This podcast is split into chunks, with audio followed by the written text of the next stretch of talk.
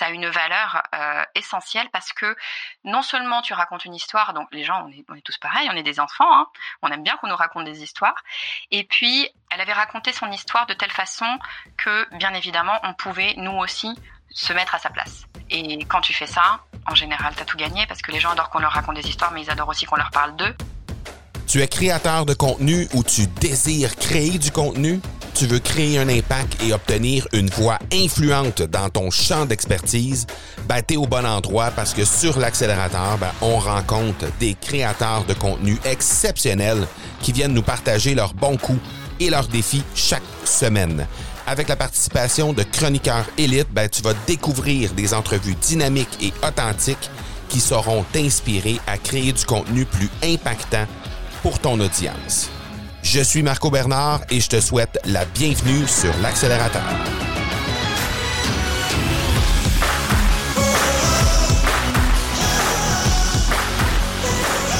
Hey, salut, salut, super heureux d'être là avec toi.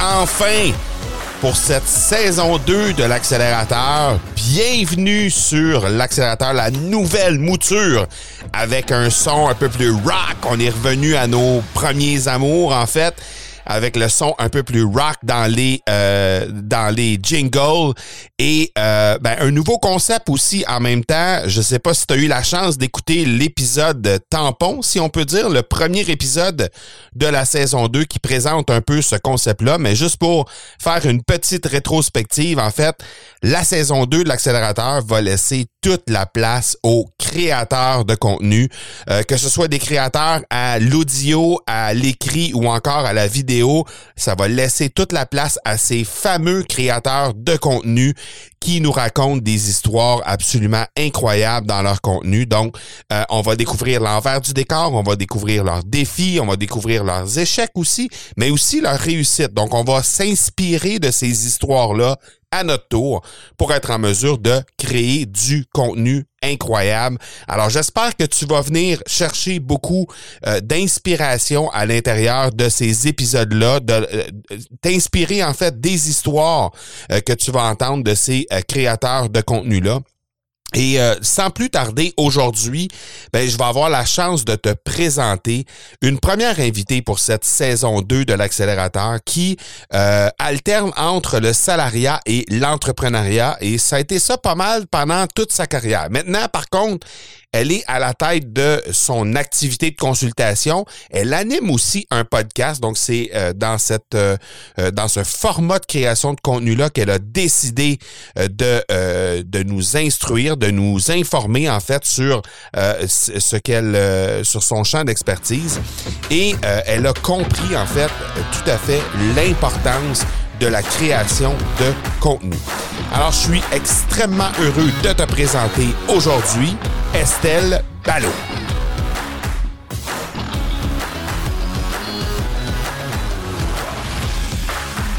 Estelle Ballot, un gros merci d'avoir accepté l'invitation de venir sur l'accélérateur. C'est super apprécié. Eh ben, merci à toi de m'accueillir. Je suis extrêmement heureuse d'être euh, sur l'accélérateur aujourd'hui. Écoute, euh, ben heureux, heureux et surpris à la fois parce que tu sais, t'as quand même un podcast qui roule, euh, qui roule bien. Euh, t'as une, une boîte qui roule bien aussi. Et puis quand j'ai vu la candidature, on a parlé de ça avec l'équipe. J'ai dit oh, ok, ça c'est intéressant. On va pouvoir, euh, on va pouvoir avoir des belles discussions. donc merci, merci beaucoup d'avoir pris le temps d'abord de déposer dans, dans, dans, le fameux formulaire qui était quand même assez exhaustif. Voulait décourager les gens qui se rendaient pas jusqu'au bout et c'était voulu de, cette façon-là. Donc, merci d'avoir pris le temps.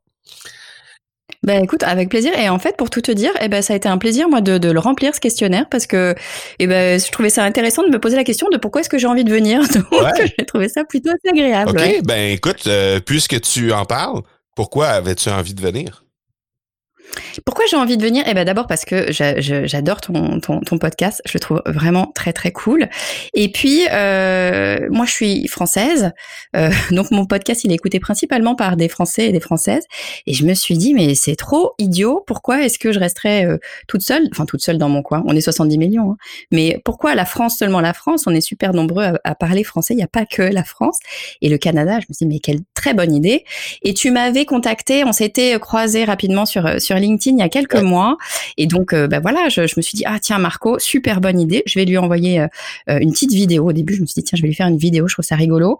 Et, et, voilà. Et puis, je me suis dit, mais l'accélérateur parfait. Il faut absolument que, que je puisse venir sur, sur son podcast. Ça va être une, une chouette discussion. Je pense que ça va être Oui, très cool, très cool, définitivement. Écoute, d'abord, ce que j'aimerais qu'on fasse, c'est qu'on fasse un peu la genèse de euh, un peu ton, ton historique de, de, de, de, de business slash parce que ce que j'ai ce que j'ai vu et ce que j'ai discuté avec toi juste avant qu'on entre en onde, c'est que euh, il y a eu euh, un mix de salariat et d'entrepreneuriat euh, et qui s'est qui se sont chevauchés à certains moments. Donc juste entendre par rapport à ça, puis après ça, on pourra tomber un peu plus dans le vif du sujet en lien avec ton podcast, en lien avec la création de contenu, en lien avec ce que ça, ça t'apporte là jusqu'à maintenant. Yes. Eh ben écoute, euh, oui, moi je suis, je crois que je suis un peu euh, un ovni euh, au sein de de, de, de l'entrepreneuriat et, du salariat. Je, suis, je, me promène un peu entre les mhm. deux. Je sais que la plupart des gens ils se disent soit on est salarié, je suis fait pour être salarié parce que ça me plaît, soit je suis complètement entrepreneur parce que j'ai cet esprit entrepreneur. Il se trouve que moi, je, faut croire que j'ai pas réussi à choisir jusqu'à présent. je me promène systématiquement entre les deux. Donc ça fait pas mal d'années que c'est comme ça. J'ai hum, commencé ma carrière, donc ça fait 15-20 ans à peu près que je travaille. J'ai commencé vraiment salariat. Euh, moi, je, n'avais pas une seule seconde imaginé être entrepreneur jusqu'à il y a quelques années. Euh, je viens d'une famille où il n'y a pas du tout d'entrepreneur, donc pour moi, tu, finissais, tu faisais des études si, tu le pouvais, si tu avais la chance de pouvoir le faire.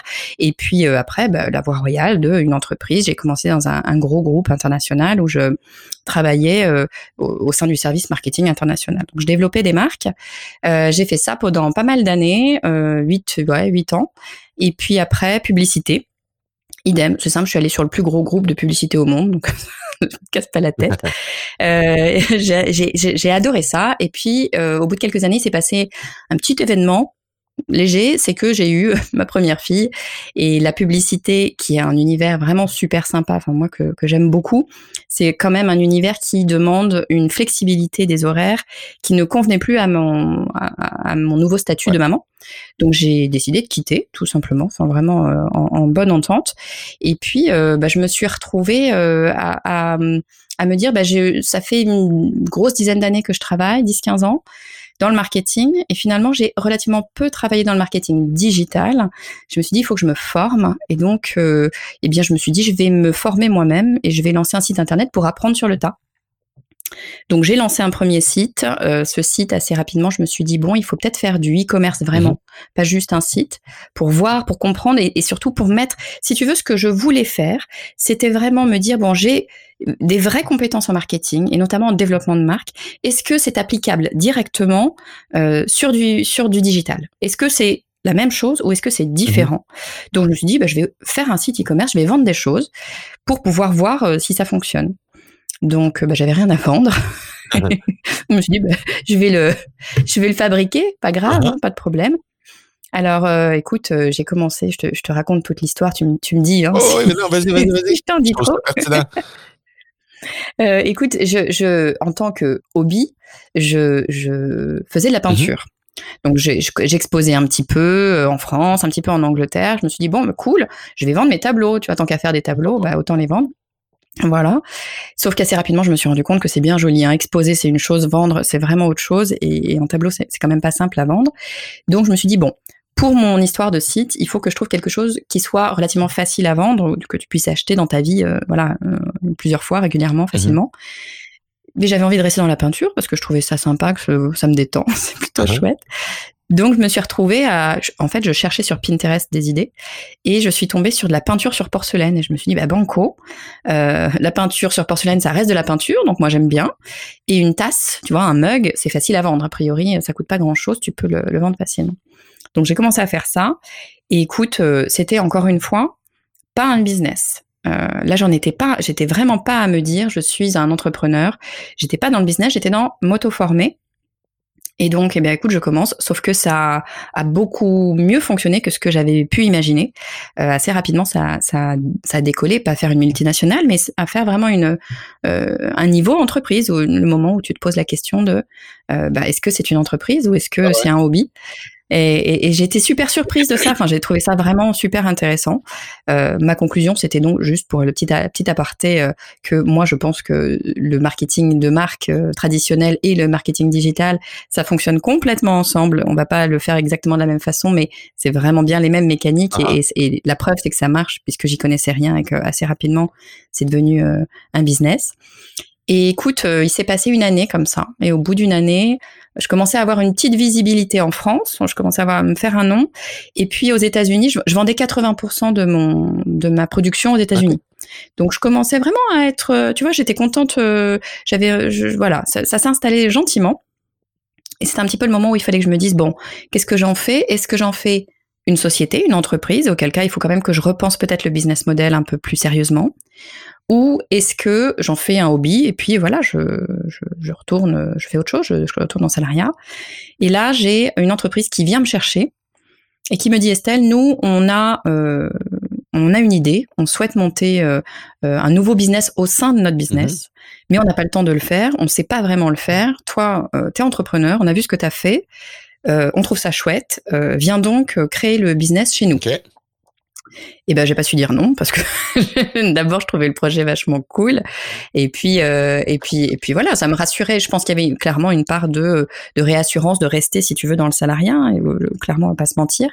Donc je suis euh, je suis retournée euh, en, en salariat mais tu vois, une espèce de salariat un petit peu entre deux parce qu'ils me donnaient carte blanche. Clairement, j'étais euh, maître de la boîte. Je, je, je, leur, euh, je leur expliquais ce que je faisais, bien sûr, mais c'est moi qui développais le truc. Simplement, c'est avec l'argent de quelqu'un d'autre. comme une entrepreneur, en fait.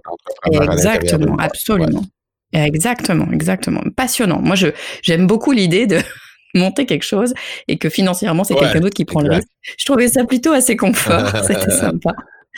Donc, écoute, j'ai fait ça pendant une année, puis au bout d'une année, D'abord, je leur coûtais un petit peu cher parce que c'était une, jeune boîte et qu'à un moment donné, il fallait aussi qu'ils puissent euh, amortir leurs coûts.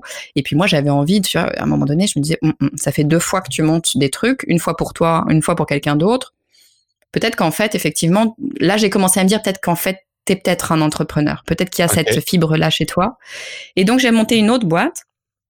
Là, c'était une boîte de textile, euh, une boîte de vêtements pour enfants et donc complètement différent, tu vois. Je me uh-huh. suis dit, euh, vraiment, je cherchais vraiment les modèles plus en fonction de purement en fonction du e-commerce. C'est-à-dire que je me disais, bon, qu'est-ce que je vais pouvoir vendre qui s'achète relativement facilement, qui a un coût pas trop trop élevé parce que peut-être sur le digital, il faut tu vois, c'est pas forcément facile de vendre quelque chose de très cher, mais pas trop peu cher parce que tu as quand même des coûts d'expédition qu'il va falloir pouvoir amortir. Enfin, il y avait vraiment toute une réflexion comme ça au niveau du, du poids. Tu vois, j'avais commencé avec de la porcelaine de Limoges que j'envoyais aux États-Unis. C'était pas le truc le plus simple. À shipper, non, Après coup, à shipper, c'était pas, c'était fun, mais c'était pas toujours simple. Voilà, donc je me suis dit bon, tes vêtements, tu vois, c'est flat, c'est euh, pas lourd, c'est facile, ça casse pas, ça va être simple. Donc euh, c'était vraiment un modèle que j'ai construit euh, dans, cette réflexion. Et puis, euh, puis ça me plaisait bien, tu vois, des vêtements pour enfants, jeune maman, je trouvais ça plutôt assez fun mhm. de, travailler. Et puis je fais le lancement et avec le lancement, je me rends assez vite compte que ça marche. Il y a, une vraie demande, il y a un vrai truc. En France, ça existait quasiment pas. C'était un, système de box par abonnement, tu vois, de, vêtements pour enfants. ça existait, mais c'était vraiment très, il y avait très peu de concurrence, donc mhm. et, une grosse demande. mais il fallait pivoter.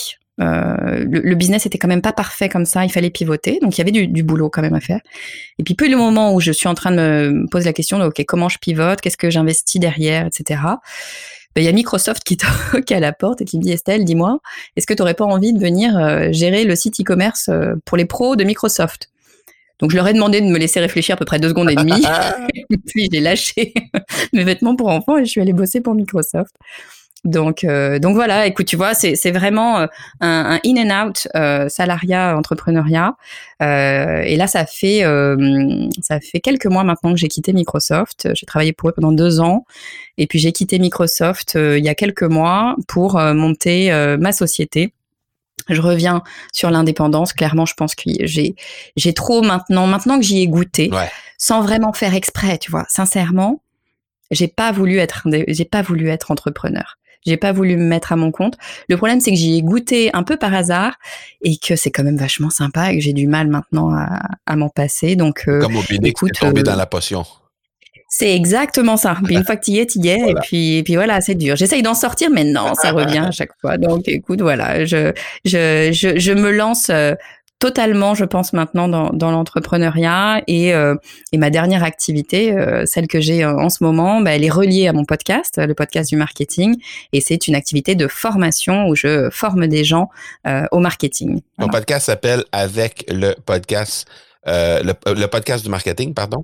Pas de du marketing, exactement. Et euh, écoute, ce qui me vient en tête par rapport à ça, c'est que euh, parce que je, t'écoute parler de tout ton, ton, ton parcours, comment tu as, fait tes choses au niveau de quand tu étais, entre, quand étais entrepreneur, quand tu étais euh, salarié, et, et j'entends j'entends nulle part le, la création de contenu là-dedans.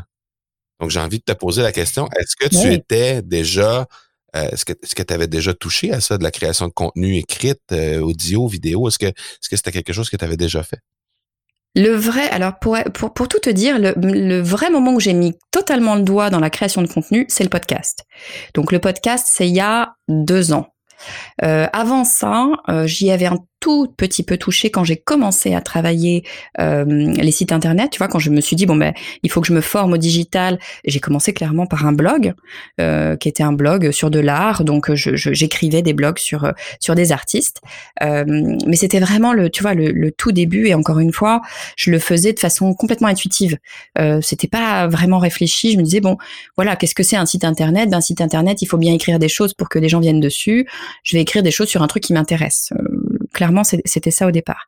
Le moment où vraiment j'ai commencé à toucher du doigt le, contenu, c'est clairement le podcast. Le podcast, euh, ça fait deux ans et, et, le moment, je dirais, en fait, c'est il y a trois ans. C'est pas il y a deux, il y a trois ans que j'ai commencé, mais c'est il y a trois ans que j'ai compris l'importance de la création de contenu. Et je, pour être complètement honnête, je crois que je l'avais pas réalisé avant, mmh. et, euh, et je l'avais surtout pas réalisé quand j'étais en entreprise et que je travaillais pour le coup pas en digital, que je travaillais du, du, tu vois, de la, du développement de marque. Quand tu travailles de la marque pure, euh, tu travailles beaucoup tout ce qui est de l'ordre de l'inconscient et tout ce qui est de l'ordre de, de, de, la copie publicitaire. Mhm. Mais finalement, le contenu en lui-même, en tout cas dans mon expérience que, que, que j'avais du développement de marque, je le faisais, euh, je le faisais pas. Et puis euh, j'ai découvert le podcast euh, en France. Alors je crois qu'au Canada, euh, vous êtes probablement plus habitués que, que, nous en France des podcasts. Nous c'est très jeune hein, le podcast, c'est-à-dire que alors ça existe depuis 10-15 ans, mais c'était vraiment juste les radios mmh. qui republiaient leur contenu. C'était vraiment juste ça jusqu'à il y a à peu près, je dirais, trois ans. Ouais, trois, trois années. Et il y a trois ans, euh, une, copine, euh, tu vois, au détour d'une conversation, me dit, écoute Estelle, j'ai écouté un podcast. Est-ce que tu as déjà écouté les podcasts? Je dis, écoute, sérieusement, non. Je ne sais même pas comment on fait pour écouter un podcast. Le pod quoi? C'est quoi ce truc?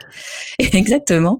Et donc, elle m'a, mis, euh, voilà, un casque sur les oreilles. Elle m'a fait écouter et elle m'a fait écouter Amy Porterfield, qui est l'une des grandes podcasteuses marketing. Et clairement, je suis tombée amoureuse du podcast d'une part, je suis tombée amoureuse d'Amy Porterfield avec, hein, clairement.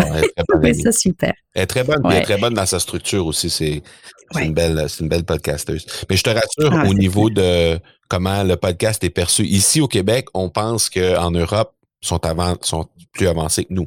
Quand, les, quand ah je parle avec les Québécois qui n'ont pas, qui ont pas déjà un, un, podcast, donc euh, par le biais de l'Académie du podcast, évidemment, les gens disent Ah oui, mais en Europe, euh, sont, sont, en avant de nous. Et, et, et, les Européens disent la même chose de nous. Donc, ben, euh, je pense que c'est plus le côté francophone qui est, euh, hmm. je dirais pas en retard, mais qui est, euh, qui est arrivé après euh, le côté anglophone, évidemment, parce que les Américains, ça fait déjà au moins une dizaine d'années qu'ils y sont et, euh, et eh sont de belle façon. Donc, donc c'est ça. Mais bref, euh, je pense qu'en francophonie, on, on, on est arrivé tardivement dans le monde du podcast, mais là, on y est vraiment depuis, comme tu dis, deux, trois ans, on, est, on y est vraiment, autant du côté indépendant que du côté des grosses boîtes qui vraiment se sont mis à la page là-dessus. là dessus euh, mais tu sais, moi, je vois ça comme une. Pardon, hein, je fais une toute petite aparté, mais je, je, vois c'est vraiment ça comme une, une, énorme chance, moi, parce que euh, comme je te disais, je travaillais chez Microsoft. Donc Microsoft, évidemment, tu, tu regardes tout ce qui est euh, informatique, nouvelles technologies, etc. Et on regardait beaucoup ce qui se passe en France versus ce qui se passe dans les autres pays, l'Europe les États-Unis et l'ensemble en fait euh, du monde. Et alors euh, c'est terrible à dire, hein, mais euh, clairement, en tout cas en France, on a à peu près quatre ans de retard, mais c'est mécanique, mmh, hein, mmh. quatre ans de, de, retard. C'est pas négatif, hein, mais on est en décalage de quatre ans avec ce qui se passe aux États-Unis. Et moi, je trouve ça génial ah parce que c'est très simple pour le business. Et voilà, exactement. Et sur le podcast, c'est vraiment ça. C'est-à-dire que quand ça a commencé à frétiller il y a trois ans, je me suis dit, hop, hop, hop, il faut regarder. Et quand j'ai vu qu'aux États-Unis, c'était non pas juste un hobby, tu vois, des gens qui, qui, qui écoutaient leurs podcasts, qui faisaient leurs petits trucs, c'était vraiment des business et des business sérieux, hein, des business qui, qui généraient vraiment du cash. Je me suis dit, oh, il y a quand même un truc à faire. Et si tu es en premier sur un, sur un média, ben c'est là que tu deviens visible rapidement. Ah et c'est ça qui se passe en France en ce moment. Hein. Euh, Quelqu'un qui lance un podcast, qui le fait sérieusement, il réussit. Ouais, la de nouveauté est, définitivement ah présente, là, clairement. Absolument, absolument. Avec le recul, si tu regardes ce, que, ce qui s'est passé dans les 15 dernières années de ta carrière, avoir mis l'accent ou avoir eu cette, euh, cette ouverture-là sur le l'importance de la création de contenu, est-ce qu'il y aurait des choses qui auraient changé? Entre il y a 15 ans et maintenant, non, mais tu veux au, dire? Fil, au fil de ta carrière, si tu avais eu cette conscience-là de la puissance de la création de ah! contenu, est-ce qu'il y aurait des choses qui, avaient qui auraient changé? Écoute, euh, oui, je pense, euh, mais je pense pour tout te dire que ça aurait été difficile pour moi au début de ma carrière. Comme je te dis, au début de ma carrière, moi j'étais dans des grands groupes et c'est vraiment l'un des l'une des grosses différences que je vois avec euh, le fait d'être entrepreneur. Hein c'est que bah, quand tu es dans un grand groupe, tu peux proposer plein de choses, hein, c'est sûr. Mmh. Mais avant de réussir à faire bouger un gros bateau, c'est, pas mmh. simple. Euh, donc je pense que j'aurais certainement dit, wow, super, il faut absolument qu'on aille là-dessus. Je pense que ça aurait pas été simple à vendre sur des marques sur des marques pures. Maintenant, euh, je pense clairement que lorsque tu arrives à, à embarquer une entreprise avec toi là-dessus, euh, en France, il n'y en a pas encore beaucoup qui le font, mais celles qui vont là-dessus, c'est-à-dire celles qui vont travailler la marque au sens de la marque en elle-même, mais qui vont travailler vraiment le storytelling de la mhm. marque, c'est-à-dire la personnification de la marque. Moi, c'est quelque chose que je trouve extrêmement important. Je trouve que dès lors qu'une marque on la considère comme une personne et que cette marque a des choses à dire et s'adresse à ses clients, enfin à son audience, enfin peu importe, euh, vraiment comme une personne, une personne qui a une personnalité, une personne qui a des valeurs, etc. Ça change immédiatement, radicalement le, le rapport que les gens ont avec la marque pour une raison toute simple, c'est que d'un coup tu apportes de l'émotion. Mhm. En fait, avant, euh, si tu regardes le marketing, euh, tu vois, depuis le début, de, je sais pas, sur 40 ans, euh, avant tu disais, regardez mon produit comme il est beau, c'est le meilleur produit, c'était extrêmement rationnel, hein. c'est le meilleur produit, regardez ma lessive comme elle lave bien, mhm. achetez donc ma lessive. Et puis, bah, quand tu vas sur du, de, la création de contenu, c'est pas de ça dont tu parles. En fait, quand tu es sur de la création de contenu, si, à mon sens en tout cas, de ma façon de faire du contenu, c'est pas du A plus B le A plus B, euh, oui, ça peut être intéressant pour, pour, venir appuyer quelque chose. Mais c'est pas ça le fond de l'histoire. Le fond de l'histoire, c'est l'émotion. Hmm. Et c'est l'émotion qui euh, fait agir les gens. Et quels, sont, tu regardes... Euh, quels sont les mécanismes que toi, personnellement, tu utilises sur ton podcast, par exemple, pour créer cette, pour réussir à générer cette émotion-là? Ouais. Écoute, ce que je fais, euh, c'est mes petits secrets. ce que je fais en général, quand pour le, le, moment où je mets de l'émotion, le plus, euh, parce que tu sais, c'est assez, c'est pas technique, je peux pas dire ça, mais c'est quand même sérieux, tu vois, cette histoire. Moi, je, je parle de stratégie marketing, donc on est quand même mmh pas sur, euh, sur vraiment des, des, des, jolies histoires. Ce que j'essaye de faire, c'est l'introduction. Et, et, pour moi, euh, ça marche pour le podcast, mais ça marche pour plein d'autres choses, notamment les réseaux sociaux. Euh, l'introduction, le, moi j'appelle ça le hook. L'introduction, vraiment l'accroche que tu vas avoir des personnes est ultra importante parce que c'est ce qui va faire ou non que la personne va écouter cet épisode. Mmh et ça, euh, si, si la, tu peux avoir un super épisode, si dès le départ tu l'as pas accroché, les passer à autre chose. Enfin, on a, on, a une pléthore de choses qu'on peut faire, pléthore d'épisodes qu'on peut écouter sur plein de podcasts. Donc, c'est vraiment le début à une, une, une, importance essentielle. Et donc, ce que j'essaye de faire, c'est euh, apporter une émotion à la personne et euh, les emmener dans un voyage avec moi. C'est-à-dire, je vais leur, en général, ce que je vais faire, c'est je vais leur raconter une histoire sur un truc qui m'est arrivé j'ai pas d'exemple là qui me vient euh, en tête, mais je vais leur dire ah bah l'autre jour euh, je je bah, tiens si j'ai un exemple en tête. L'autre jour je, je je faisais défiler mon, mon, mon, mur Facebook et puis euh, je tombe sur un, un, une photo d'une d'une jeune femme qui porte un, panneau sur lequel il y a marqué Don't shoot on me. Puis alors là, je me dis don't shoot on me. Ok, je suis française, mais alors là, je comprends rien. Euh, je sais pas ce que ça veut dire don't shoot on me. Donc ça m'a donné, ça m'a donné envie de lire et je, je, lis le texte. Le texte euh, parlait de plein de choses extrêmement intéressantes, mais de pas du tout ce à quoi j'avais pu euh, penser. Ça parlait de religion, ça parlait d'implication. Enfin, ça parlait vraiment de. C'est un texte assez assez profond. Et euh, bref, je, je, je, je, regarde ce texte et ce texte avait été écrit par une personne qui est dans mon groupe de travail, que je connais pas personnellement, mais qui est dans mon groupe de travail et qui nous dit après coup, j'ai posté ce texte-là, je suis ultra surprise, il fait le buzz, euh, ça, ça marche super bien je la regarde, je dis mais il n'y a aucune raison que tu sois surprise. Il est évident que ce poste allait fonctionner parce que tu as mis tout ce qu'il fallait en storytelling pour que ça marche. C'est-à-dire qu'elle avait mis un hook qui en l'occurrence c'était un hook visuel avec son, son accroche et puis après elle nous avait emmené dans sa vie dans euh, sa vie de euh, femme qui faisait ci, qui à qui il était arrivé des choses dans son enfance. Enfin, elle nous avait vraiment emmené dans un voyage avec elle. Et ça, ça a une valeur euh, essentielle parce que non seulement tu racontes une histoire, donc les gens, on est, on est tous pareils, on est des enfants, hein, on aime bien qu'on nous raconte des histoires, et puis euh, elle avait raconté son histoire de telle façon que, bien évidemment, on pouvait nous aussi euh, se mettre à sa place. Mm-hmm. Et quand tu fais ça, en général, t'as tout gagné parce que les gens adorent qu'on leur raconte des histoires, mais ils adorent aussi qu'on leur parle d'eux. Euh, c'est normal, on je pense qu'on est tous pareils. Hein. Et, et, et, ça, ça avait été une, une, vraie, une vraie bonne recette. Et effectivement, elle avait fait le buzz. Et moi, je trouvais que c'était juste une évidence qu'elle qu'elle fasse le buzz avec ce poste. Donc, si je fais le parallèle avec ce que tu disais juste avant, c'est que c'est c'est ce que tu aurais encouragé les marques pour lesquelles tu as travaillé à faire, c'est-à-dire de, de, de, démontrer plus de vulnérabilité, plus d'authenticité à l'intérieur et faire découvrir la marque à travers des histoires un peu comme la, la, la, fameuse histoire du Ritz-Carlton avec l'espèce de, de, toutou là, qui, qui, que l'enfant avait oublié à l'hôtel et que là, ils ont fait voyager le toutou. Exactement. C'est ça, c'est ça. La marque est une personne. En fait, faut vraiment, faut vraiment se dire ça. La marque est une personne et en tant que personne, il lui arrive des choses. Il lui, elle a des problèmes, mm. elle a des, des failles, des vulnérabilités et puis elle a des émotions. Et surtout, elle a des émotions qui peuvent être les mêmes que les nôtres. Mm-hmm. Et, le, et dès lors qu'on arrive à toucher, quand est-ce qu'on touche quelqu'un? On touche quelqu'un quand ce dont on lui parle, c'est quelque chose qu'on pourrait nous ressentir, et soit quelque chose qu'on aurait envie de ressentir, soit quelque chose qu'on aurait peur de ressentir. Mm. Tu vois, c'est un peu les deux gros extrêmes qui font bouger les gens. Mm. Euh, donc si tu arrives à aller là-dedans sans, sans être dans du dramatique, hein, faut pas que ce soit. Je pense qu'il faut aussi une certaine authenticité. Pour moi, c'est quelque chose d'extrêmement clé. Si tu n'es pas euh, authentique euh, dans ta démarche, euh, faut être très très fort parce que ça va se voir. Et si ça se voit, là pour le coup, tu casses tout l'intérêt de ce que de ce que tu as construit. Donc, si tu es authentique euh, et que tu arrives à emmener les gens dans euh, quelque chose de très agréable ou de très désagréable, évidemment, tu vas faire bouger les choses pour ces personnes. Et clairement, il faut faut, faut, faut se le dire, hein, ce qui fait bouger les gens ce qui fait notamment acheter, parce que l'achat est une, est une action, une prise de décision. Mhm. Ça n'est jamais le rationnel, c'est toujours l'émotionnel. Le rationnel vient euh, euh, en appui. En fait, il vient rassurer la prise de décision de la personne, mais c'est son émotion, c'est euh, comment cette personne va se sentir ou, ou qu'elle imagine qu'elle va se sentir quand elle aura fait cet acte d'achat ou de non-achat ou de je ne sais quoi. Mais c'est vraiment toujours l'émotionnel qui nous, qui nous fait bouger. Donc, donc oui, euh, clairement d'apporter de, l'émotion euh, et de l'humanité dans son dans sa marque. Pour moi, c'est ça qui va faire euh, bouger bouger les lignes et qui va faire qu'on va se souvenir d'une marque et avoir envie d'être proche de cette marque. Mmh, tout à fait.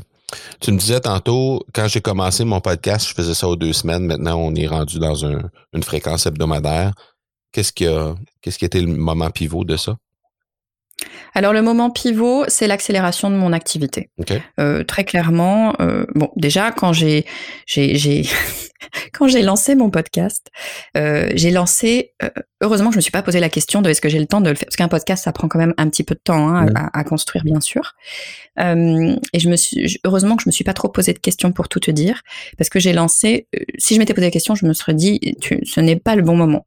Donc j'ai lancé que une fois sur une semaine sur deux en me disant c'est exactement, c'est jamais le bon moment. Là, c'était vraiment pas le bon moment. Hein. J'ai lancé, je crois, la semaine où j'ai appris que j'étais enceinte. Je travaillais à plein temps. Euh, J'avais une petite fille en plus qui fallait dont je m'occupe. Enfin, il y avait quand même beaucoup beaucoup de choses qui me faisaient dire que ça allait être compliqué. Euh, Là-dessus, euh, mon fils est né. Euh, quelques mois après, confinement en France. Il fallait jouer à la maîtresse avec ma grande qui apprenait à lire, donner les biberons aux petits en même temps tout en faisant les podcasts la nuit. Donc bon, c'était un peu un peu complexe. Qu'est-ce qui a fait que je suis passée à un podcast toutes les semaines versus deux semaines? C'est que je, je me suis libérée du temps. Première chose, je me suis libérée du temps parce que bien sûr, on peut toujours trouver du temps, mais il y a un moment donné, faut, faut pas se leurrer. Euh, il y a un moment donné où le temps n'est pas extensible, euh, voilà, de façon illimitée. Mhm. Donc, il fallait que je puisse dégager du temps. Quand est-ce que j'ai pu dégager du temps? Eh bien, quand en France, les enfants ont pu retourner à l'école de façon très très simple.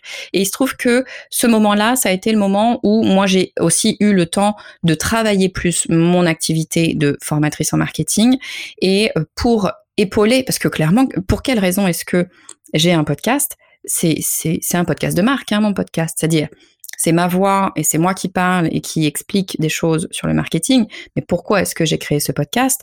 C'est du contenu, c'est du contenu complètement pour venir euh, parler, expliquer, crédibiliser, euh, mettre, donner un fondement à mon activité de formatrice en marketing. Mmh c'est pas autre chose, hein, vraiment. Euh, c'est du contenu qui soutient une marque, cette marque étant mon entreprise.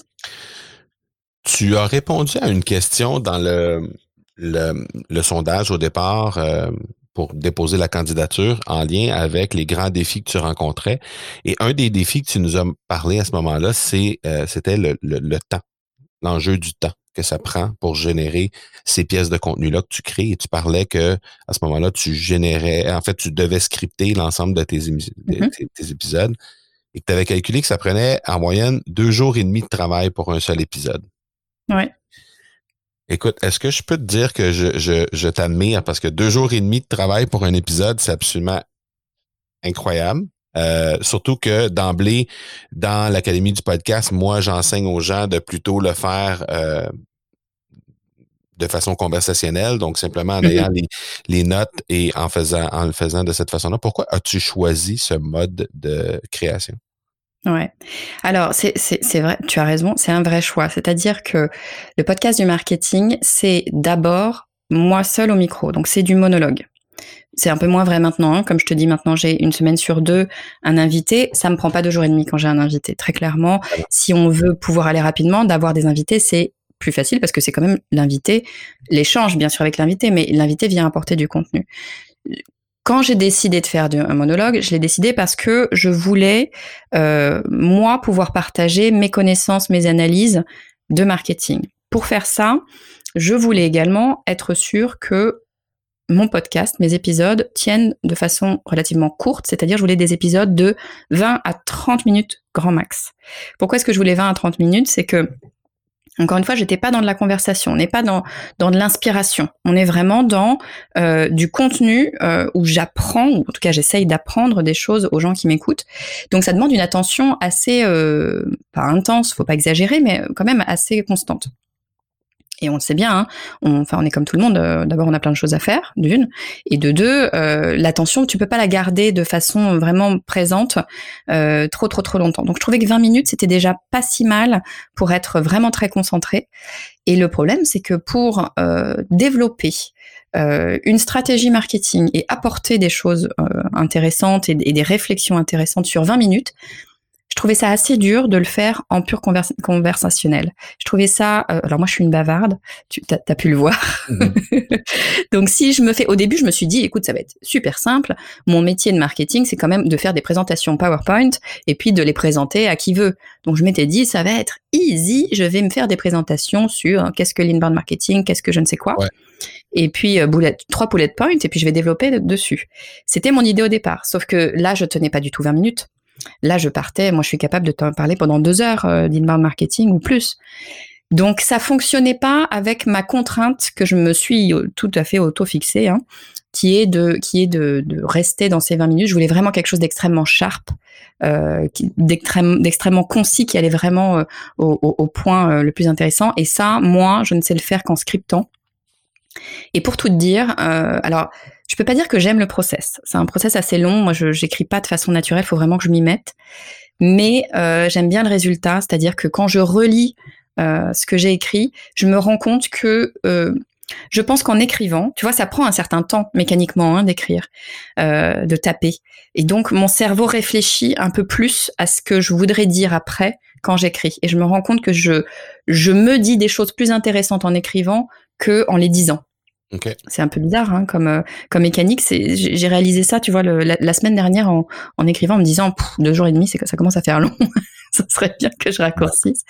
Mais, euh, mais effectivement, j'aime bien ça. Après, c'est vrai que c'est euh, très prenant. Et puis, c'est deux jours et demi, pas d'écriture. Hein c'est deux jours et demi parce que je fais tout toute seule jusqu'à maintenant. Je fais mon montage toute seule. Je fais absolument tout du début à la fin. Donc, euh, il y aurait possibilité, je pense, de, de, de réduire aussi en, en m'aidant euh, peut-être euh, de, tu vois, de quelqu'un qui m'aiderait à, à, à, organiser les idées d'une part pour un petit peu faire un jeu de ping-pong. Ça, c'est vraiment quelque chose qui, qui fonctionne bien. Mm-hmm. Et puis avoir quelqu'un pour faire le montage aussi, ce serait, ce serait une façon, je pense, de d'aller beaucoup plus vite. Ça, c'est sûr. Je me fais l'avocat du diable. Hmm. Est-ce que le fait de scripter n'enlève pas un peu de vulnérabilité et d'authenticité dont tu me parlais tantôt? Peut-être. Alors, euh, écoute, peut-être. Ce que j'essaye de faire pour éviter ça, moi j'avais très peur du. Tu sais, quand tu scriptes, ça veut dire que après tu vas lire, il faut pas non plus euh, faire robotique. Hmm. Tu vois, ça peut être désagréable. Donc ça, j'ai l'impression d'arriver à peu près bien à, à éviter ce côté-là. Mais pour garder cette authenticité, ce que je fais, c'est que quand j'écris, euh, j'écris en, en parlant dans ma tête. C'est-à-dire que je l'écris à l'oral. Euh, comment t'expliquer Quand j'écris, quand tu parles, tu dis euh, eh ben tu vois. Tu vois, moi je dis tout le temps eh ben, eh ben, eh ben j'écris eh ben en mhm. fait dans, dans, mon script. Donc j'ai vraiment un script oral, euh, ce qui me permet de garder un peu ce, ce, ce côté-là et, euh, et je, je, je, je, sors un petit peu du texte de temps. Alors je sors pas du texte parce que j'arrive pas. Une fois que c'est scripté, j'arrive plus à en sortir. C'est terrible. À chaque fois que j'essaye d'en sortir, je, je bégaye euh, de, trois mots plus tard, donc ça marche pas. C'est soit pas scripté, soit scripté, mais l'entre-deux, euh, pour moi en tout cas, ne fonctionne pas. Euh, mais ce que je fais, c'est que je lis mon texte et, et j'ai les yeux qui s'en vont. Tu, tu, vois ce que je veux dire? Je regarde un petit peu ailleurs, ce qui me permet de revenir dans mon mhm. dans mon langage et dans mon cerveau. Et, et en fait, jusqu'ici, jusqu'ici, ça marche, ça marche pas mal. Mais je pense que le secret, c'est de l'écrire en, en, le parlant, avec du langage vraiment parlé. Mhm, mhm. Ok. Quels sont les résultats que tu observes jusqu'à maintenant avec ton podcast? Les résultats que j'observe, alors, écoute, euh, les résultats, tu veux dire au niveau chiffré ou au niveau de du rapport avec les, les en, général, qu'est-ce que tu qu'est-ce que tu retires de ton podcast, que ce soit sur le plan humain, que ce soit sur le plan monétaire, peu importe. Écoute, euh, le premier truc moi qui, me vient à l'esprit, c'est vraiment euh, sur le plan humain, et parce que c'est quelque chose que j'avais pas euh, du tout prévu, mais vraiment pas. je te dis, j'ai lancé ce podcast en me disant ça va être une super opportunité d'être présent au début d'un média et de, me donner de la visibilité, de la crédibilité pour mon activité. Mmh au départ, c'était vraiment ça. et ce que j'avais pas réalisé, c'était l'impact que j'allais avoir sur des gens, des gens que je connais pas. Et en fait, euh, assez rapidement, hein, je vraiment, je, ça a été assez surprenant. Assez rapidement, j'avais des gens que je, parce que quand tu enregistres ton podcast, surtout si t'es seul, hein, t'es seul face à ton micro. Donc, tu vois, moi, je suis dans une pièce chez moi, au mmh. calme, j'enregistre, j'ai l'impression d'être toute seule, il y a que moi.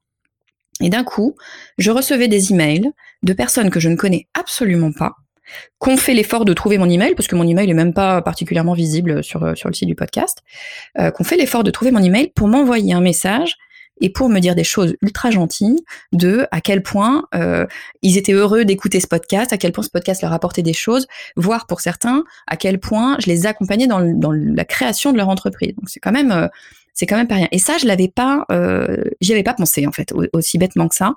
Et euh, alors clairement, d'abord euh, d'un point de vue, moi je suis quelqu'un de très émotif.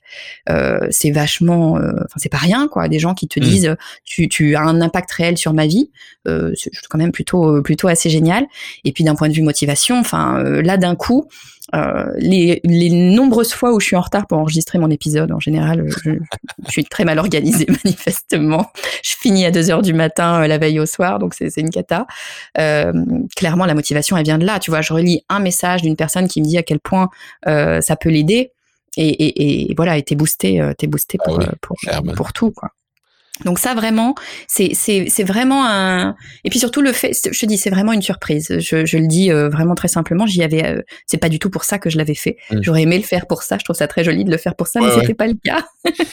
Donc, euh, mais c'est c'est vraiment une belle, une, une, très très très belle récompense. Je, ouais, c'est vraiment quelque chose qui me plaît beaucoup. Donc l'impact que tu crées sur ton mmh. audience, est-ce que est-ce qu'il y a des liens qui sont déjà faciles à faire avec ton entreprise? Ouais, moi si clairement. Mais tu sais, mon entreprise c'est une entreprise de formation. Euh, L'idée c'est de faire de la formation en ligne euh, sur le marketing. Euh, donc bien sûr que tu, tu, tu, as des liens qui se créent de façon mécanique parce que les personnes qui m'écoutent, et c'est bien souvent le cas d'ailleurs sur les gens qui écoutent des podcasts, bien souvent on écoute des podcasts parce qu'on a envie d'apprendre des choses, que ce soit des choses techniques ou pas techniques, mais on a envie d'apprendre des choses. Donc ce sont déjà déjà c'est une audience particulière, ce sont des gens curieux, ce sont des gens qui, voilà, qui ont un esprit ouvert. C'est assez, c'est assez formidable, je trouve. Et puis voilà, c'est des gens qui, sur le podcast du marketing, qui ont envie d'apprendre des choses sur le marketing et des choses qu'ils peuvent appliquer directement euh, dans leur entreprise.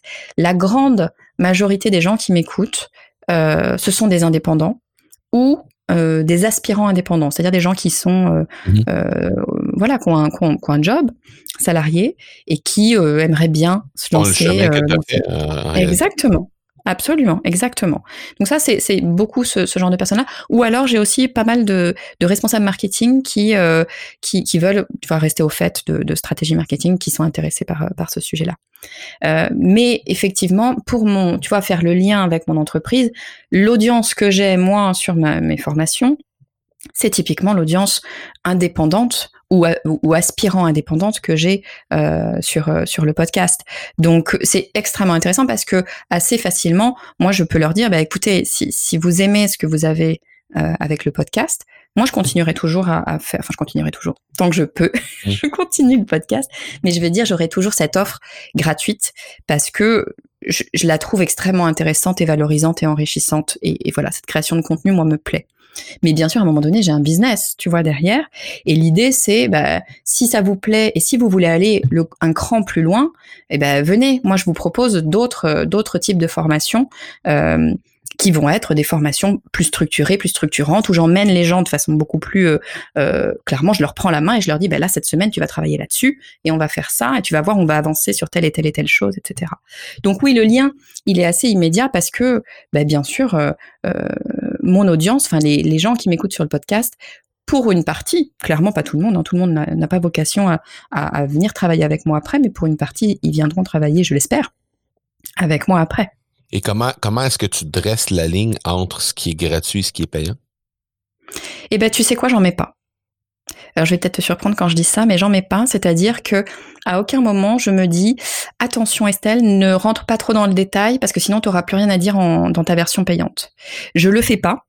Euh, D'abord parce que ça m'agace. Euh, et puis parce que je pense pas que ce soit comme ça que ça fonctionne.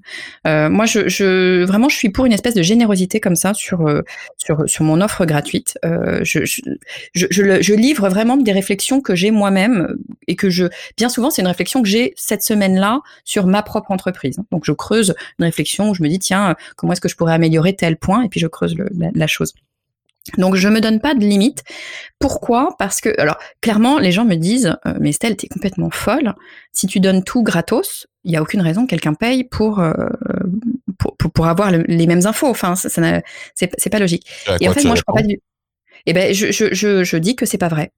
Je dis que c'est pas vrai. Peut-être que je vais, peut-être que je me trompe, hein, mais je vraiment j'y crois dur comme fer. Je dis que c'est pas vrai parce que euh, tu peux donner des choses euh, gratuitement, mais tu vois, c'est pas dans un ordre séquencé et c'est pas euh, tu, n'as pas entre guillemets l'obligation de le faire. Et les gens qui vont vouloir aller plus loin, bien souvent, euh, ils me disent, très souvent ce qu'ils me disent, ils me disent Estelle, je sais ce qu'il y a à faire. La réalité, c'est que je sais bien ce que j'ai à faire. Euh, je suis entrepreneur, je, je, débarque pas totalement complètement, je sais bien ce qu'il faut faire pour que je commence à être visible sur le net, etc. Mais je sais pas par où commencer. Je sais pas par où commencer d'une part, et puis euh, j'ai quand même mon activité, euh, tu vois, en propre à faire. J'ai, j'ai, j'ai pas de la production, j'ai des choses à faire euh, pour vendre mes produits. Du coup, j'arrive pas à prioriser et à me trouver du temps pour créer ma stratégie euh, digital par exemple, pour mettre en place des éléments, etc.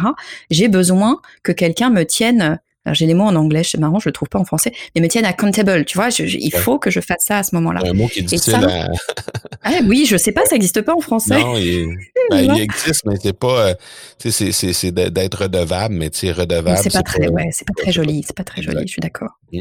Mais donc, ouais, moi, je, je crois, je crois assez dur à ça, je crois assez fort à ça, c'est que, euh, les formations et surtout les formations en ligne, euh, l'idée c'est de t'aider à le faire, mais à le faire plus simplement, plus facilement, plus rapidement, et puis à t'aider à vraiment avancer et pas euh, et pas te laisser un petit peu seul euh, seul dans ton coin. Tu, tu, gardes ta liberté parce que finalement une formation en ligne, tu la fais bien quand tu veux et moi j'aime bien cette liberté là. Je trouve que ça va bien en plus au caractère de, des, des, des entrepreneurs parce qu'on a plein d'autres trucs à faire, mm-hmm. mais euh, ça t'aide vraiment à structurer les choses. Et, moi, c'est vraiment ce que ce que ce que je propose complètement dans dans dans, dans mes formations. Effectivement, c'est de les emmener. C'est un peu de les prendre par la main. Tu vois, on a commencé la relation avec le podcast parce que c'est pareil, le podcast, c'est un média tout à fait particulier. Le fait que ce soit de l'audio, tu es dans ton casque audio, tu es vraiment très proche euh, de la personne. Hein. C'est, extrêmement... Euh, moi, je dis qu'on chuchote à l'oreille des, des, consommateurs. Euh, c'est vraiment ça. Il y a, une vraie proximité. Ben, passer sur l'offre payante, c'est passer de cette proximité, je te chuchote quelque chose à l'oreille, à je te prends la main. Et c'est vraiment ça. C'est je te prends la main, je viens, je vais on va en parler ensemble et puis on va le faire ensemble. Mhm. Donc la distance, elle est là. Ce qui fait que non, je ne me mets aucune, euh, aucune barrière. Je ne fais pas de distinguo entre ce que je donne gratos et, ce que je donne de façon euh, payante. Est-ce que, tu utilises des stratégies particulières de communication pour justement faire en sorte que les gens saisissent que le passage à l'action puis le fait de, se faire prendre la main, comme tu le dis si bien, euh, c'est le côté payant et c'est aussi ce que tu peux offrir de, l'autre côté du miroir? Écoute, j'ai envie de te dire oui et non. Euh, j'ai envie de te dire oui et non parce que euh, je ne l'ai pas rationalisé comme ça.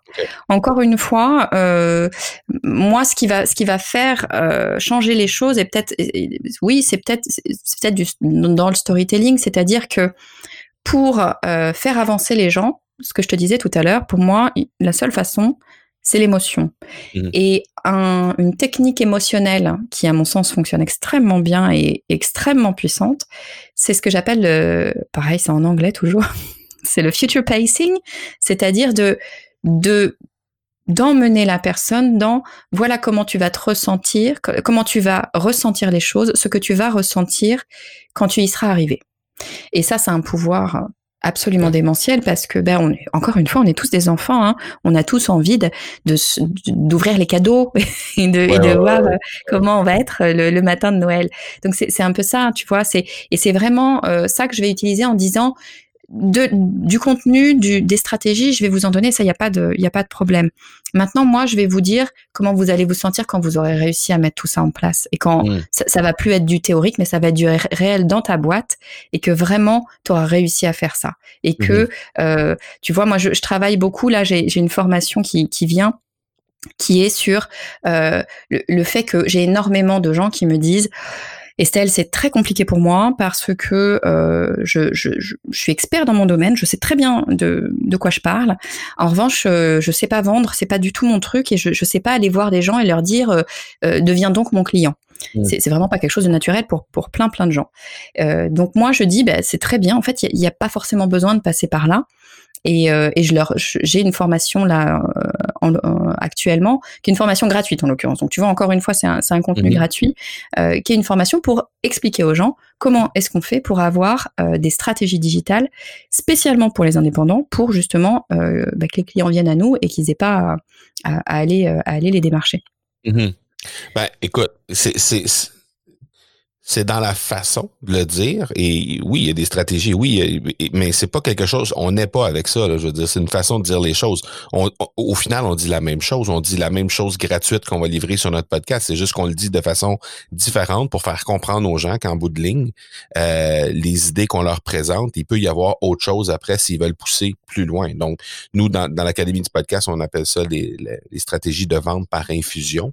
Donc, mm-hmm. il y a une de ces stratégies là qui est justement, on l'a appelé euh, le futur soi. Donc, euh, ah, bah, futur Donc, Très bien, ça. me va, futur soi, j'aime bien. exact. Donc, c'est un, peu ça.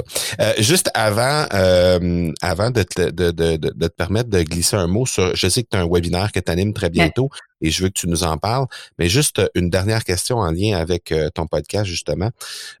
depuis début 2019, s'il y avait une chose, un conseil qu'on t'a jamais donné, mais que toi, maintenant, aujourd'hui, tu pourrais donner, tu pourrais retourner aux gens euh, en lien avec la création de contenu, qu'est-ce que ce serait? Ah, très très bonne question. Euh, écoute, je pense que ce serait de, de réfléchir en amont euh, au sujet qu'on va aborder. En fait, l'une des paniques terrible, je trouve, c'est de se dire d'être la veille du jour où tu dois délivrer ton contenu, que ce soit du podcast ou, autre chose hein, d'ailleurs, d'être la veille du jour où tu dois délivrer ton contenu et te dire ah, mais de quoi je vais parler? Et, et c'est pas si facile en fait hein, de trouver des sujets tout le temps. Enfin, je, c'est, il y, a un vrai truc de se renouveler en permanence. C'est pas si simple. Et en général, euh, les, gens qui commencent à, faire du contenu, ils cherchent d'abord leur premier contenu, ils le font, et ensuite ils vont la semaine d'après ou x temps après réfléchir à une deuxième idée. Et, assez rapidement, il y a une, espèce de stress qui s'installe de est-ce que je vais avoir quelque chose d'intéressant à dire? moi, je dis, il faut pas faire comme ça.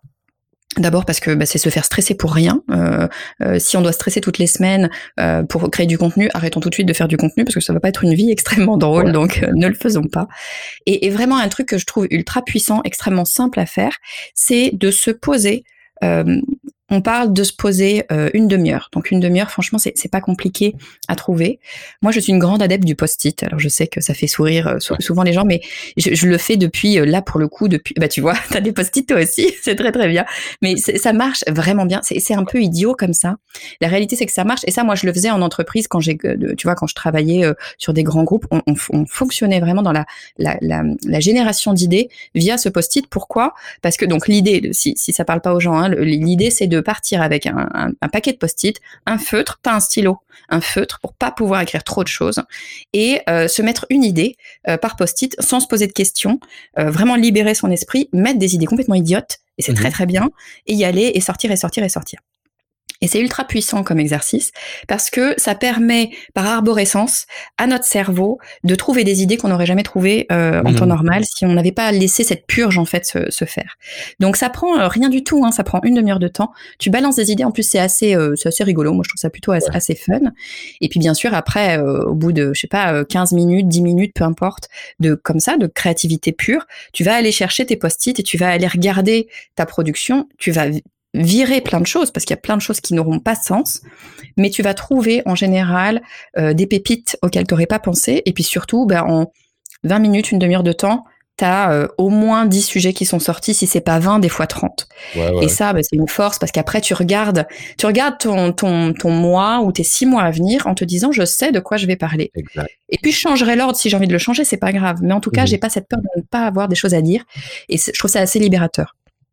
Et euh, pour, pour, euh, pour faire du pouce sur ce que tu dis, très souvent, il va y avoir une ou deux idées idiotes qui vont faire la, qui vont faire la coupe, qui vont, qui vont finalement passer le, qui vont, passer, qui vont tomber en production. Mais même si au départ, il y avait de l'air un peu farfelu, et même beaucoup farfelu dans certains cas. Euh, c'est ça. Donc, effectivement. C'est souvent les meilleurs même. Oui, exactement. En tout cas, c'est celle qui génère le plus de d'engagement, de résultats. Là, Exact. Euh, Parle-nous donc de ton webinaire qui s'en vient bientôt. Alors, écoute, c'est un webinaire. Franchement, je, moi, j'adore ce, thème parce que, mais comme je te disais, je, moi, je suis pas une vendeuse. Je ne sais pas faire ça. C'est un truc qui me, c'est pas que ça me stresse, c'est que je sais pas le faire. Je vraiment, euh, sincèrement, je, je, tombe comme un cheveu sur la soupe. J'ai l'impression d'embêter les gens. Enfin, je saurais même pas comment les aborder. Donc, et c'est un peu pour ça peut-être que je suis allée sur le digital quelque part. Quelque part, je me cache euh, un peu de, derrière mon écran si euh, si j'y réfléchis. mais du coup, j'ai vraiment plein plein de gens autour de moi qui me disent mais j'ai envie de devenir entrepreneur ou je suis entrepreneur. Mais qu'est-ce que tu voudrais systématiquement C'est je veux plus de clients? Systématiquement me dit je veux plus de clients et je sais pas comment faire. Donc écoute moi ce que j'ai ce que je me suis dit c'est c'est trop dommage que tout le monde tourne en rond comme ça autour de ce truc comment je peux faire pour avoir plus de clients. Là où moi je sais et là pour le coup il y a des il y a des stratégies euh, vraiment très claires et il y a des techniques pour faire venir les clients à soi. Tu vois vraiment que les, les gens viennent à toi. Et c'est et c'est ultra intéressant parce que tu inverses complètement la relation que tu as avec ton client. Euh, là où, en temps normal, euh, face à ton client, tu es euh, cher client, voici ce que je vends, est-ce que tu voudrais bien me l'acheter Ça, c'est le marketing initial qu'on avait jusqu'à il y a peu. Maintenant, tu as des systèmes qui font que ton client va venir à toi et te dire mais moi je veux ton service, je sais ton expertise et je, je veux travailler avec toi. Et ça c'est extrêmement euh, agréable. Donc écoute, je fais un webinar, encore une fois il est gratuit, il est en live euh, en ligne, euh, il sera en live donc je répondrai en plus aux questions. Donc c'est vraiment l'occasion versus le podcast où, évidemment je peux pas répondre toujours aux questions mm. puisqu'on on n'est pas en direct. Là ce sera en direct et je présenterai trois stratégies digitales indispensables pour les indépendants et pour faire venir les clients à vous. Euh, donc pour euh, pour s'inscrire, donc il faut juste s'inscrire en amont. Pour s'inscrire, c'est super simple. Hein. C'est une URL extrêmement facile à retenir. C'est le podcast du marketing.com slash masterclass. Et puis je proposerai plusieurs dates et, plusieurs horaires pour que pour que ça puisse aussi fonctionner avec les, horaires du, Québec. Donc ce sera le matin pour vous probablement. Excellent. Ben, un gros merci, Estelle. C'était super apprécié, super agréable. Euh, très heureux d'avoir fait ta, rencontre. Je vais mettre ça dans les notes d'épisode, le, lien vers euh, la masterclass, vers les, webinaires. Et puis, euh, ben, merci d'être passé. Ben écoute, merci à toi vraiment. C'est un grand plaisir de, de, discuter avec toi. Je suis vraiment super heureuse et je, trouve que c'est super agréable de, de parler contenu, de pas que faire du contenu, mais de parler contenu. Donc merci à toi pour l'opportunité. Ça m'a vraiment fait plaisir. Merci, à la prochaine. À bientôt. Wow, quelle entrevue! Merci énormément à Estelle Ballot pour cette première euh, officielle, en fait, de la saison 2 de l'accélérateur. Donc, merci beaucoup, Estelle, d'avoir pris le temps de venir euh, passer un moment avec moi sur cette euh, entrevue et en même temps, ben, inspirer les gens à créer du contenu à leur tour. Et si justement, à ton tour, tu aimerais peut-être lancer ton propre podcast et recevoir des invités tout à fait exceptionnels, comme j'ai eu la chance de le faire aujourd'hui avec Estelle, tout en peut-être propageant ton propre message, ben, j'organise un challenge qui est tout à fait unique entre le 1er et le 7 mars et ça va te permettre de, en fait, lancer ton podcast. Un challenge qui te fait la promesse de lancer ton podcast en 7 jours, tout simplement. Et ben, je vais être avec toi en direct pendant 7 jours consécutifs pour te guider étape par étape dans le lancement de ton propre show. Alors, si ça t'intéresse, jette un coup d'œil au academypodcast.com baroblique challenge. Et comme je t'ai dit, ben, il y a une nouveauté dans cette saison 2 de l'accélérateur, c'est que j'ai des chroniqueurs vedettes qui viennent m'assister dans l'analyse de ce qui se passe dans les épisodes. Donc, on va récupérer un peu ce qui a été dit dans l'entrevue. Donc, aujourd'hui, on va parler d'un sujet très précis euh, qui s'est passé, euh, qui a été mentionné en fait pendant l'entrevue avec Estelle Ballot. Et c'est mon bon chum Guillaume Bareil qui va venir m'assister dans cette tâche cette semaine, qui vient me parler justement d'un des aspects dont on a traité avec Estelle. Alors, sans plus tarder, je te présente Guillaume Bareil. C'est un partenaire dans Payette Inc., dans la NBS et avec Martin Latulippe dans son cercle d'excellence VIP. À la tête de la coalition Meta Copywriting, il anime également deux podcasts, Marketing Haute Fréquence et les mémos de Guillaume. Bien heureux de poursuivre la discussion avec mon bon ami Guillaume Pareil. Hey Guillaume, comment ça va? Hey, salut mon Marco, ben, ça va super bien. Super bien. Content d'être avec toi. On passe de même. On passe. J'espère que je t'ai pas fait faire le saut. non, non, non, non, non. Non, ça va bien. Non, non, je suis super content d'être là, vraiment. Ben oui, ben merci beaucoup d'avoir accepté l'invitation. C'est vraiment un sharp de ta part. Puis je trouve ça le fun parce que euh, euh, ben tu sais, on, on, va on va un peu débroussailler, on va on va on va isoler en fait un truc qui s'est passé dans les entrevues, puis on va essayer de creuser un peu euh, qu'est-ce qui s'est passé. Puis dans le fond, sur l'entrevue d'aujourd'hui, Estelle, elle nous a parlé à un moment donné que elle, quand elle a démarré son podcast, elle a décidé de se former par elle-même. Elle a décidé hmm. de partir ça, euh, puis de, de, de, de, tout faire from scratch dans le fond avec des recherches qu'elle a fait un peu à droite, à gauche, en se renseignant avec d'autres podcasteurs, etc. Puis je voulais t'entendre là-dessus parce que toi, je sais que tu as fait euh, une tonne de formation dans ta vie. Tu as été accompagné par une tonne de coachs, par une tonne de mentors. Mm-hmm. ben, une tonne, on s'entend, il n'y a pas eu 100 euh, 000, mais je veux dire, il y en a eu quand même plusieurs. Puis je sais aussi qu'il y a des trucs que tu as appris par toi-même. Fait que je voulais t'entendre un peu sur euh, les deux côtés de la médaille par rapport à ça. Qu'est-ce que tu en penses? Ouais, ben écoute, moi, c'est sûr qu'il y a eu un gros switch dans ma vie, le moment où j'ai compris que tu ne te formes pas constamment pour un jour utiliser l'information. Tu avances, tu passes à l'action, tu t'en vas dans une direction et en cours de route, tu trouves l'information ou la formation ou les mentors qui vont t'aider à faire ton prochain pas. Tu comprends la différence, la nuance? C'est que y a des gens, et, moi j'ai été longtemps un, un emmagasineur, on va dire ça comme ça, d'informations j'étais curieux, puis je le suis encore. C'est un réflexe. Un course junkie. Un comment? Un course junkie. Ouais, c'est ça, exact. Puis tu consommes le contenu parce qu'il est livré, tu veux le consommer au complet parce que tu l'as payé, puis tu accumules l'information, tu accumules tout ça dans, un coin de ton cerveau, puis tu te dis un jour ça va me servir. Alors qu'à un Mhm. moment donné, puis je pense que c'est Tony Robbins qui m'avait vraiment allumé là-dessus. En tout cas, c'est lui que je me rappelle. C'était plus, non, tu es dans l'action, tu te donnes un- une direction, tu accomplis une vision, une mission, bref, une business, peu importe. Puis quand tu rencontres un obstacle, tu trouves la bonne personne ou la bonne formation pour surmonter ton obstacle. Plutôt que l'inverse, emmagasiner, emmagasiner, puis un jour sortir l'information. Fait que euh, ouais. ça, ça, c'est vraiment ma vision des choses maintenant.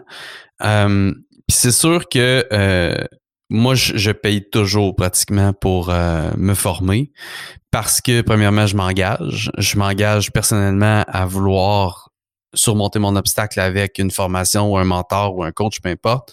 Euh, ça me donne un raccourci, ça me donne une direction claire, des étapes claires. Donc ça, moi, mettons que je te dirais, comme le podcast est un très bon exemple Mhm. j'ai j'ai su 80% de ce qu'il fallait faire pour faire un podcast pendant des années. Le Mhm. moment où j'ai investi, boum, le podcast est né. Ah ouais, je comprends. C'est ça. Puis à ceux, à ceux qui à ceux que, que- qui, qui diraient, par exemple, oui, mais l'information qu'on va chercher, en allant chercher de l'information, on découvre plein d'autres choses autour de ça qui finalement peuvent finir par nous servir. Comme tu dis, à un moment donné, c'est de l'information que tu as qui est dans le tiroir en arrière puis que maintenant peut Mhm. servir. Euh, Ouais, mais quand tu on se forme à travers ça. Oui, sauf que quand t'es, en tout cas, pour la majorité des gens qui vont nous écouter, c'est des gens, qui- soit que tu es entrepreneur ou soit que tu vas accomplir quelque chose. Puis la vérité, c'est que Ouais. de l'information, effectivement, c'est c'est un, un, un trou sans fin. Hein?